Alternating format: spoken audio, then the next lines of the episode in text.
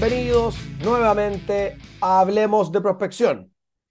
Lo sé, lo sé, habíamos estado un poquito ausentes eh, y bueno, obviamente que eso no nos gusta nada y por eso es que les traigo hoy día una noticia importante. Noticia importante porque vamos a empezar a tener una dinámica también diferente, eh, sin eliminar lo que veníamos haciendo hasta ahora, por supuesto, y, y manteniendo como siempre entrevistas de calidad con invitados que nos puedan aportar muchísimo a toda nuestra comunidad de auditores, porque así lo ha sido, así lo ha manifestado la gente, y por supuesto que eso es algo que no puede parar, em, y vamos a mantener esa dinámica también de estar entrevistando, obviamente, expertos y referentes en la materia.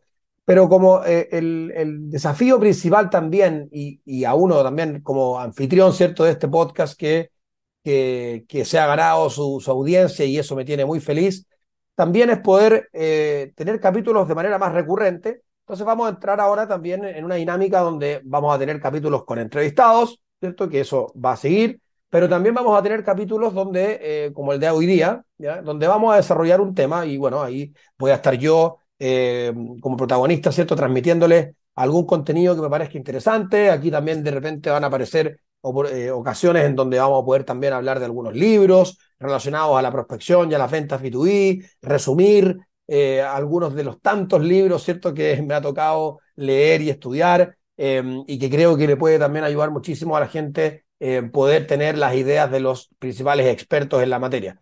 Pero la idea es entrar ahora también en, en empezar a tener estos episodios más seguidos también, no depender solamente de las entrevistas y así tenemos un un podcast que se alimenta semanalmente con contenido de valor también.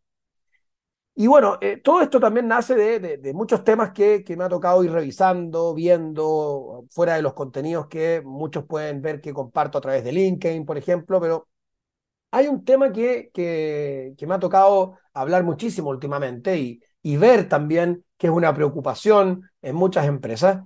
Y me, pasó ahora hace poco y, me ha pasado eh, que uno habla con, un, con una empresa o con un gerente comercial y te dicen, miren, la verdad que, eh, mira Pablo, mi problema no está en los prospectos, tenemos muchos prospectos, pero mi problema está en el cierre.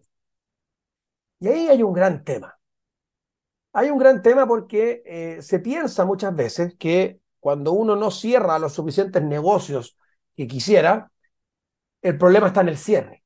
¿ya? Como que nos faltaron habilidades para poder concretar, nos faltaron habilidades para poder eh, hacer más atractiva nuestra solución y poder muchas veces querer convencer, cuando realmente no se trata de eso, ¿no?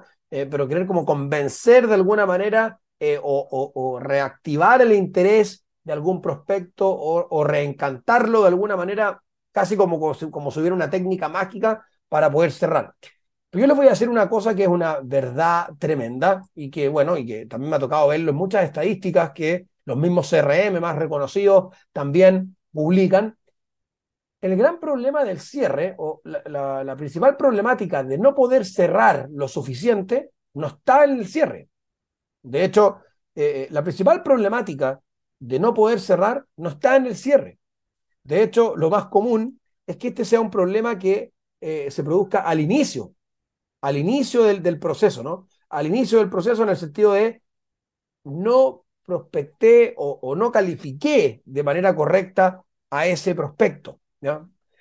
Muchas veces tenemos en nuestro pipeline una cantidad importante de prospectos o supuestos prospectos, ¿no?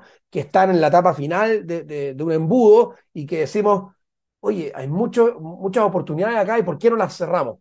Entonces, la pregunta que hay que hacerse muchas veces es, ¿cómo llegaron esos prospectos ahí? Eh, ¿Tenían que estar ahí? ¿Son prospectos de verdad? ¿Son propuestas que quizá forcé, empujé y que por el hecho de cumplir a veces con un KPI o por querer tener un embudo abultado con muchas oportunidades, eh, fui trabajando y, tratando de hacer avanzar oportunidades o, con prospectos que realmente no lo eran? ¿Cuántas veces me ha tocado ver en empresas que eh, se pierden muchas oportunidades o se presentan muchas propuestas y se pierde mucho tiempo en eso, donde no debió haberse presentado jamás. O sea, normalmente el problema del cierre, y, mayoritariamente lo que dicen, como les decía antes, las estadísticas, se da por una mala calificación que se produce al inicio. Primero porque no investigué bien, quizás, y no prospecté bien y no llegué eh, al prospecto indicado. Como también puede ser que en esa primera reunión que concreté y que pude eh, em, concertar con ese cliente potencial, no supe darme cuenta de que en verdad era una empresa que no calificaba como cliente para mí.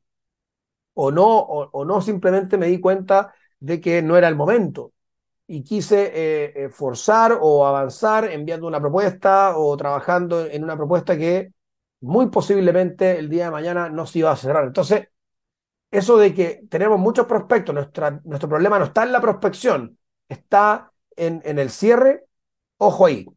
Ojo ahí porque puede ser que, claro, lleguen prospectos, pero estemos disparando a cualquier lado. Recuerden que esto de la prospección inteligente o una prospección efectiva Em, que realmente traiga buenos resultados, se trata más de ser francotirador que disparar a la bandada con escopeta. O sea, aquí tenemos que investigar, tenemos que lograr esa hiperpersonalización, tenemos que lograr concertar oportunidades con prospectos que realmente califiquen y que les haga sentido y que donde nosotros realmente podamos ayudar.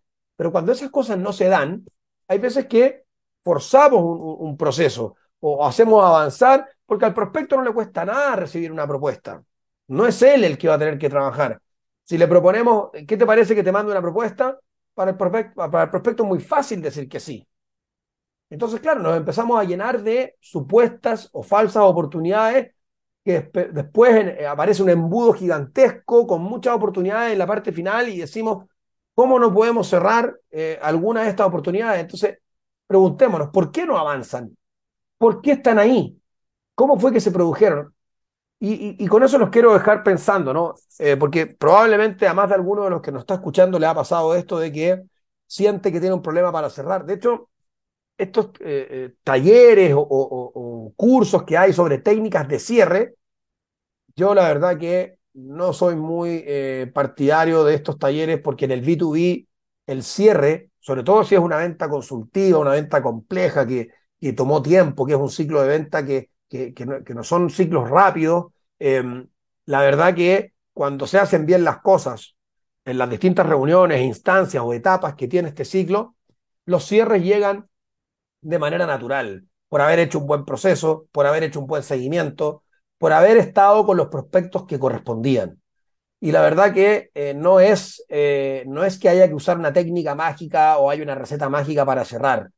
Normalmente los prospectos que terminan cerrando en los negocios B2B de venta consultiva y, no tan transaccional o no tan masiva, se dan por un buen trabajo a lo largo del proceso, porque supimos identificar a las contrapartes indicadas, porque no dejamos a nadie fuera, porque avanzamos con, los que correspondía avanzar, porque detectamos las problemáticas que, que realmente existían y supimos cómo interpretarlas para poder plantear después una solución. Y también algo que siempre decimos, porque el prospecto también a lo largo del camino fue colaborando. Recuerden mucho eso.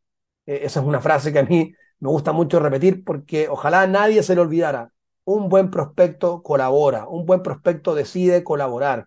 Y cuando el prospecto da señales de que no está colaborando eh, o no está poniendo de su parte, también es algo que es lo que debemos pensar y que nos da también luces de que quizás no es realmente un prospecto y puede ser que estemos perdiendo el tiempo. Entonces, los quiero dejar pensando porque es algo que seguro, como les decía, es una situación que es muy común y no pensemos que somos malos cerrando.